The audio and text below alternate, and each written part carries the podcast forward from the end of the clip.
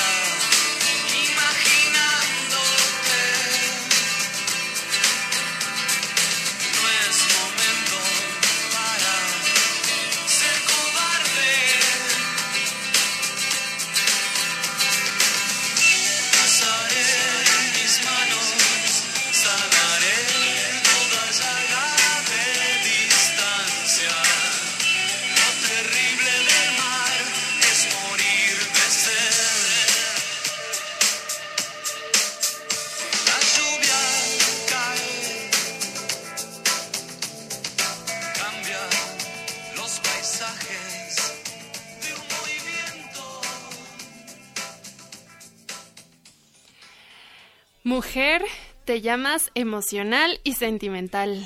Hello chicas, guapas, bienvenidas al séptimo episodio del podcast y ya tercer y último episodio de la serie Mujer emocional y sentimental.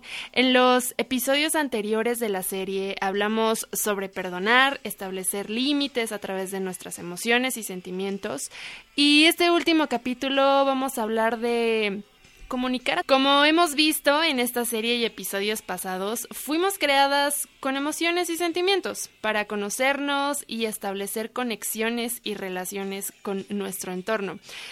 No hay emociones malas, pero sí sentimientos que te pueden perjudicar no solo a ti, sino a otros. Es una realidad que somos mayormente emocionales, las palabras influyen en nuestros sentimientos y también en nuestros pensamientos. Y la mayoría del tiempo están guiadas por eso, por emociones. Recordemos que las emociones son pasajeras, pero tienen el poder de convertirse en sentimientos en la medida en que las alimentemos con nuestros pensamientos y sobre todo con nuestras palabras. Eso me lleva a la siguiente escena. Estaba Jesús con los fariseos y me encanta porque a sus constantes cuestionamientos tuvo una de las respuestas más polite de decirles, yo no tengo por qué juzgarlos, ustedes automáticamente lo hacen con sus palabras. Y es que es real. Luego vamos por la vida creyendo que la mala suerte nos persigue, cuando realmente lo que hablamos alimenta nuestro corazón y nuestra alma y eso cosechamos. En esta escena, de verdad me encanta, Jesús les explica a los fariseos, a un árbol se le identifica por su fruto. Si el árbol es bueno, su fruto será bueno. Si el árbol es malo, su fruto será malo. Lo que está en el corazón determina lo que uno dice. Una persona produce buenas cosas del tesoro de su buen corazón y una persona mala produce cosas malas del tesoro de su mal corazón. Las palabras que digas te absolverán o te condenarán. Y de hecho creo que a veces no es que seas mala o que sea tu intención, pero todo lo que hablas confirma para tu vida y la de otros. Tus palabras tienen el poder de transformar para bien o para mal, comenzando por tu corazón y tu alma.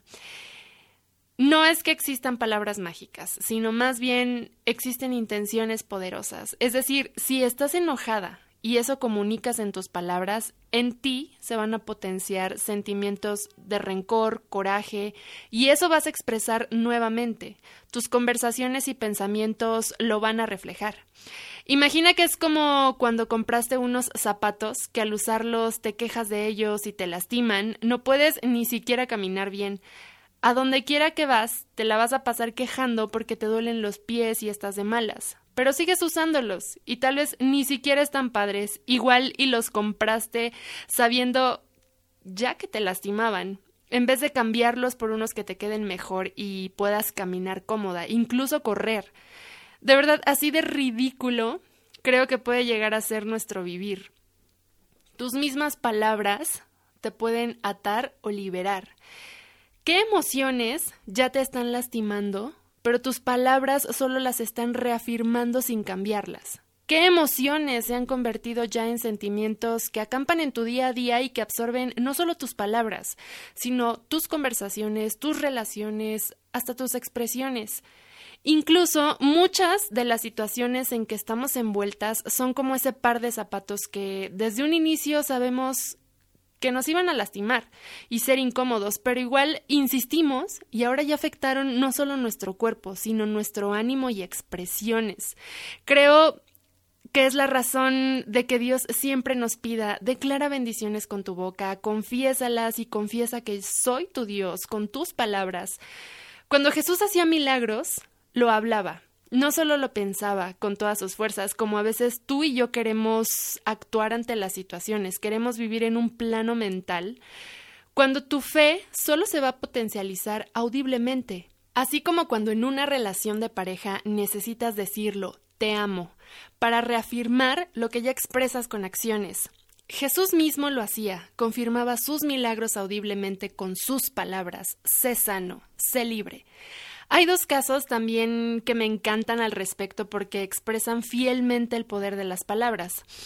El primero es un centurión tenía gravemente enfermo a uno de sus siervos, entonces envía mensajeros a buscar a Jesús para pedirle que con solo decir la palabra su siervo sería sano. Es decir, que sin importar que no estuviera presente, con solo decir sé sano, el milagro iba a ocurrir. El otro escenario es cuando dos ciegos le piden a Jesús que los sane y él les pregunta, ¿creen que puedo hacer esto? Y ellos tuvieron que responder, sí. Y conforme a su fe fueron sanados. Tus palabras están ligadas a tu fe. En los dos casos anteriores, tanto el centurión como los dos ciegos pudieron haber dejado que sus emociones dictaran sus sentimientos y con ellos sus palabras y pensamientos. Pudieron haber dejado que la tristeza se volviera frustración, decepción, desesperanza y eso declararan con su boca. Y tal vez esa ya era la situación de los ciegos, porque imagínate, llevaban probablemente toda una vida sin poder ver la luz ni distinguir visiblemente los colores. Esa era su realidad y no conocían otra manera de vivir. Probablemente el centurión era una persona indiferente a sus empleados por ser una posición de autoridad, un centurión, y simplemente no tenía por qué hacer un esfuerzo extra por salvar a uno de sus sirvientes, a uno de ellos. Sin embargo, en los dos casos tuvieron la oportunidad de cambiar su realidad a partir de sus palabras y su fe expresada en ellas. El centurión fue más allá, y ese probable sentimiento de indiferencia lo cambió por disposición e interés sincero, y confió que con solo hablarlo, el milagro sería hecho. Y Jesús hizo a los ciegos ir más allá para poder ser sanos, los hizo hablar y declarar esperanza. Esperanza lo contrario a la realidad que venían llevando desde hace años. ¿Cuál es la realidad con la que has venido caminando tal vez durante años? ¿Con qué ceguera ya te has resignado a vivir? ¿Qué emociones has dejado que dicten tus palabras y con ello la visión que tienes de tu mañana? ¿Qué par de zapatos necesitas cambiar porque ya te lastimaron demasiado? Recuerda que ninguna emoción es mala. Están allí para que puedas identificar tus momentos, tu hoy y tu ahora. Pero ellas no deben definir tu mañana. No dejes que el miedo, la tristeza, el enojo acampen en tus palabras y comiencen a nublar tu visión. Acéptalas, vívelas como un proceso y déjalas ir. ¿Cuál es la manera? Confesando lo contrario. A la tristeza, habla la alegría. Al miedo, háblale seguridad. Al enojo, háblale perdón. La Biblia está llena de promesas, está llena de zapatos que no solo confortarán tu caminar, sino que te harán correr. Terminamos así la serie, espero te haya gustado y te ayude a sonreír un poquito más en el proceso que estás atravesando. Fue este episodio fue súper cortito, no lo, no lo quise hacer muy largo. De verdad espero te haya gustado Atrévete hoy a transformar tu realidad.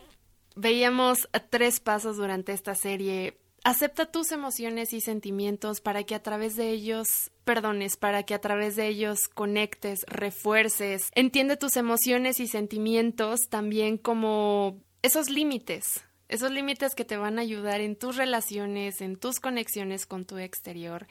Ninguna emoción es mala. Las emociones, los sentimientos que ellas generan tienen razón, tienen significado para tu vida.